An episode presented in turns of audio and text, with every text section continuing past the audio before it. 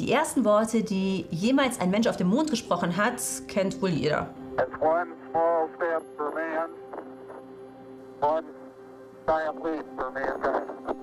Aber wie sieht's aus mit den letzten Worten?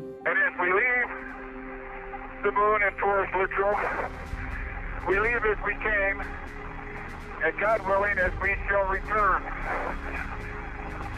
With peace and in hope. Das war am 14. Dezember 1972. Seitdem, 50 Jahre später, hat kein Mensch den Mond mehr betreten. Die Artemis-Mission der NASA soll das bald ändern. Diese Pläne der NASA gibt es eigentlich seit gefühlten Ewigkeiten. Warum dauert das so lange? Warum ist es so schwierig, Menschen auf den Mond zu schießen?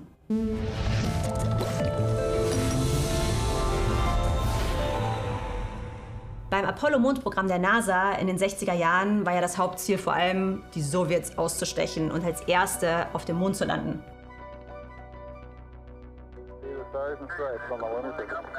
Als es dann geschafft war, ließ das Interesse und damit auch das Forschungsbudget drastisch nach. Andere Forschungsziele wurden wichtiger. Aber in den letzten Jahren ist der Mond wieder in den Fokus gerückt. Und zwar nicht nur bei den Amerikanern, sondern weltweit. Denn es wird vermutet, dass dort wertvolle Rohstoffe existieren könnten, die man vielleicht abbauen kann und zurück zur Erde transportieren kann. Aber was ich persönlich noch sehr viel interessanter finde, ist, dass wir jetzt zum Mond zurückkehren wollen, nicht nur um dort spazieren zu gehen, sondern um dort zu bleiben und eventuell Mondkolonien aufzubauen. Und der Mond könnte dann auch als Basis genutzt werden für Expeditionen weiter hinaus in den Weltraum, wie zum Beispiel zum Mars.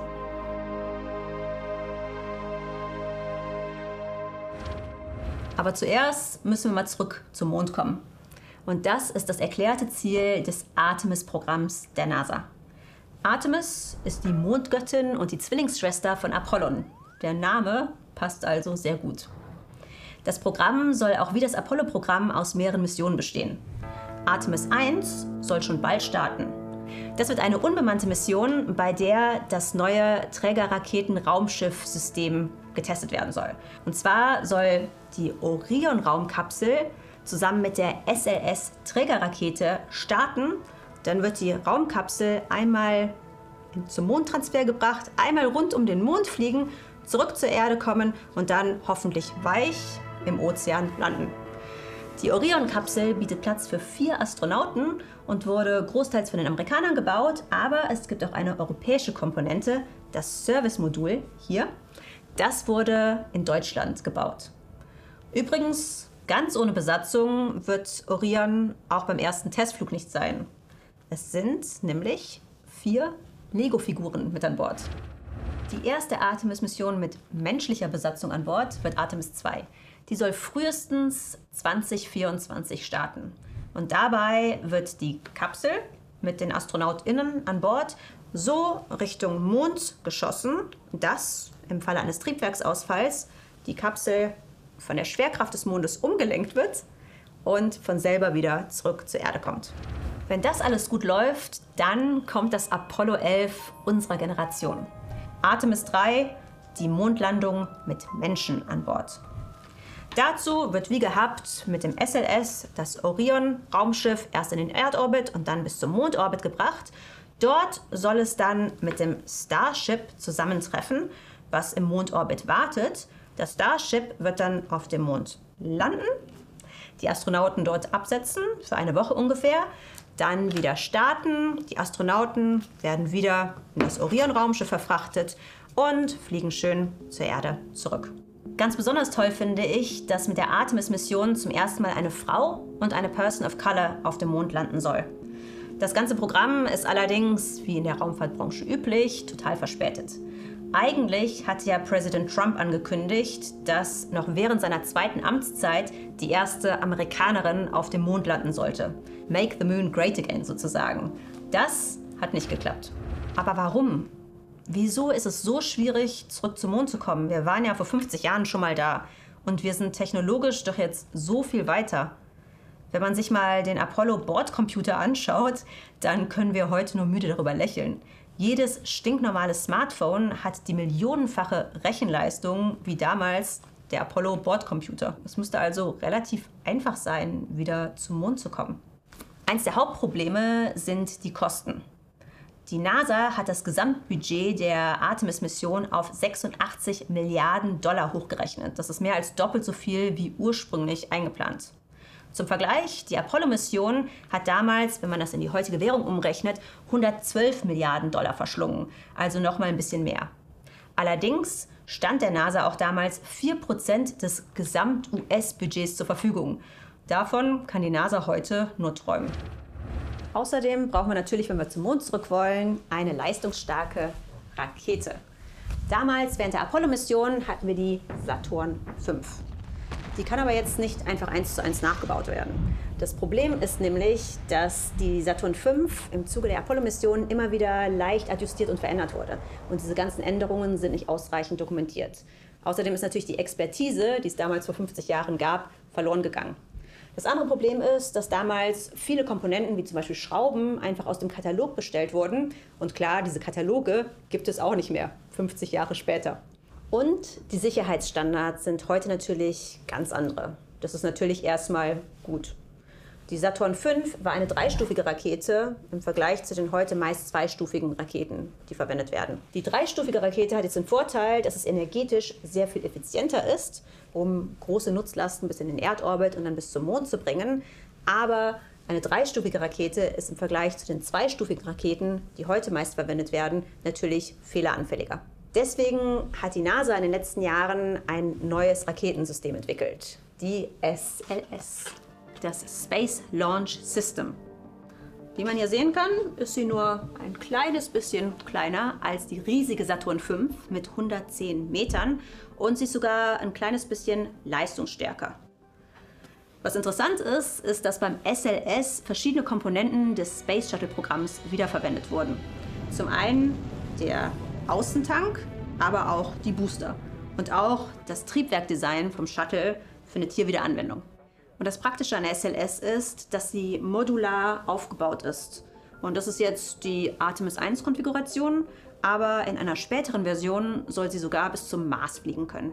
Aber wir haben doch Raketen, mit denen wir ständig Menschen bis zur ISS schicken. Reichen die da nicht auch aus? Nee, tatsächlich nicht. Man braucht nämlich, um bis zum Mond zu kommen, sehr viel mehr Schub, als nur um in den niedrigen Erdorbit zu kommen. Um in den niedrigen Erdorbit, in den LEO zu kommen, brauchen wir eine Geschwindigkeit von 28.500 km/h. Um aber den Erdorbit zu verlassen, brauchen wir eine Geschwindigkeit von 40.000 km/h, also wesentlich mehr. Dann muss man auch noch abbremsen, um in den Mondorbit einzudrehen und dann wieder zurückzukommen. Dazu brauchen wir natürlich mehr Treibstoff. Und klar, mehr Treibstoff heißt, die Rakete ist schwerer und ist dann nochmal schwieriger von der Erdoberfläche aus zu starten. Also wir brauchen bis zum Mond eine sehr, sehr viel leistungsstärkere Rakete als bis in den Leo.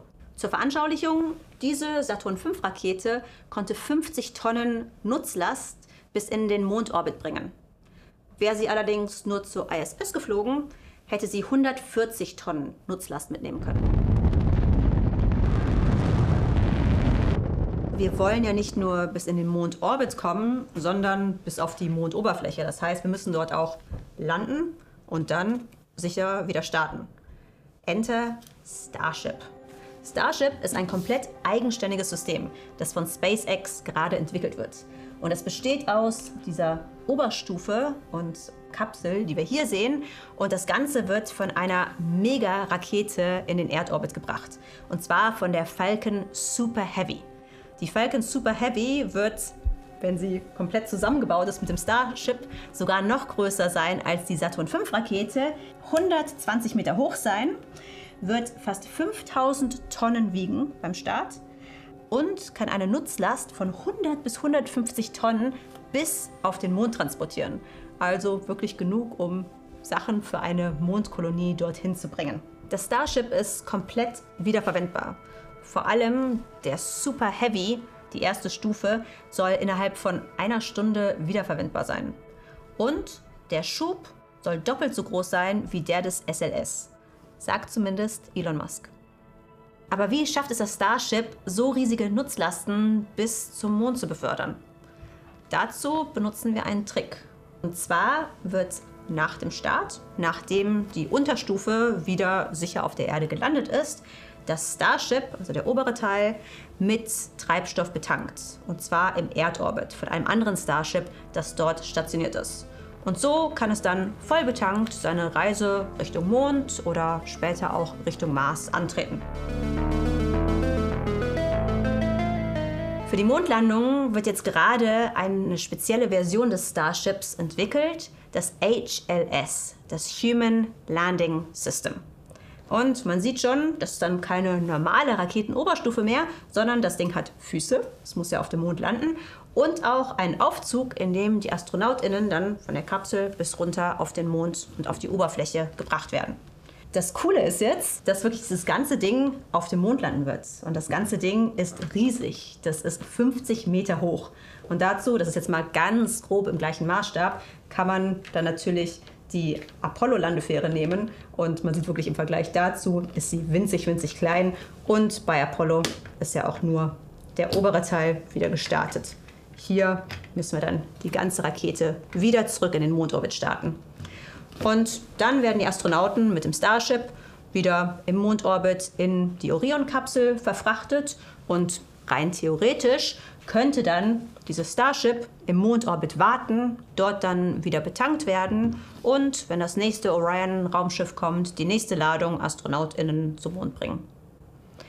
Irgendwann wird es vielleicht sogar möglich sein, dass es einen regelrechten Pendelbetrieb macht. Und zwar von der Mondoberfläche bis zum Lunar Gateway. Das Lunar Orbital Platform Gateway wird der Ersatz für die internationale Raumstation ISS. Allerdings nicht im niedrigen Erdorbit, sondern im Mondorbit. Ähnlich wie die ISS ist das Lunar Gateway eine internationale Partnerschaft. Neben der NASA sind auch die Kanadier, die Japaner und die Europäer beteiligt. Die Russen allerdings sind 2021 ausgestiegen. Das Gateway soll ähnlich wie die ISS jetzt ein Forschungslabor sein, aber eben auch als Basis für Mondmissionen dienen. Ein Problem dabei ist tatsächlich, dass die Strahlenbelastung im Mondorbit sehr, sehr viel höher ist als im niedrigen Erdorbit und deswegen wird die Station auch nicht durchgängig besetzt sein. Möglicherweise kann das Lunar Gateway auch als Basis für Flüge weiter hinaus in den Weltraum benutzt werden, zum Beispiel Flüge zum Mars.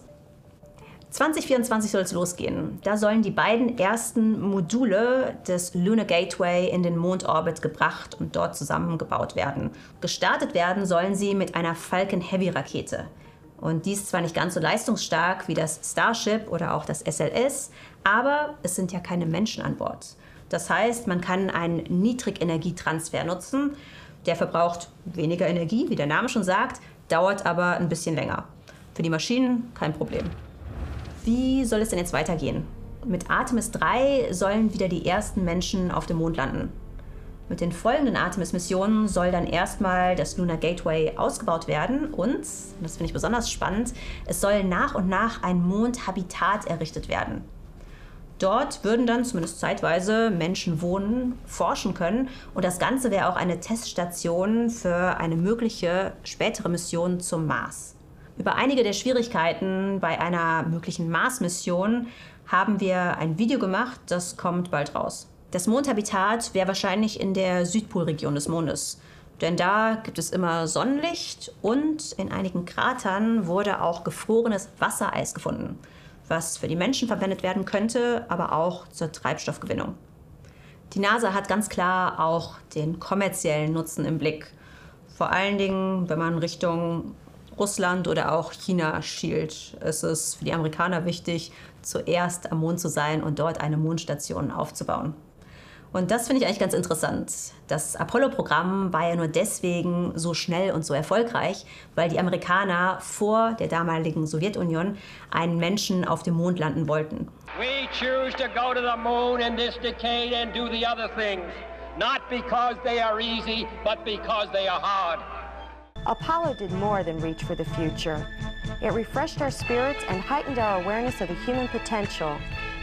For the United States, Apollo provided renewed confidence that given the resolve, resources, and commitment of a free people, the U.S. can lead mankind in the great adventure of space exploration. Und auch jetzt wird das Artemis-Programm forciert, weil eben der Druck da ist von der Konkurrenz. Das sind vor allem die Chinesen, die in den 2030er Jahren auch eine eigene Mondkolonie planen. Trotz aller Konkurrenz hinkt natürlich, wie bei solchen Projekten üblich, die Entwicklung der Planung hinterher. Aber so langsam kommt Fahrt in die ganze Sache. Noch dieses Jahr soll das Starship seinen ersten Orbitalflug antreten. In den nächsten zwei bis drei Jahren sollen die ersten Module des Lunar Gateways in den Mondorbit gebracht werden. Und Artemis 1 soll sehr bald starten. Ich träume ja vor allen Dingen von den längerfristigen Perspektiven, von einem Lunar Village, wo Zivilisten und professionelle AstronautInnen zusammen friedlich auf dem Mond leben. Mit Artemis 1 fällt nichts weniger als der Startschuss für die erste menschliche Siedlung auf einem anderen Himmelskörper. In diesem Sinne wünsche ich Artemis 1 Clear Skies.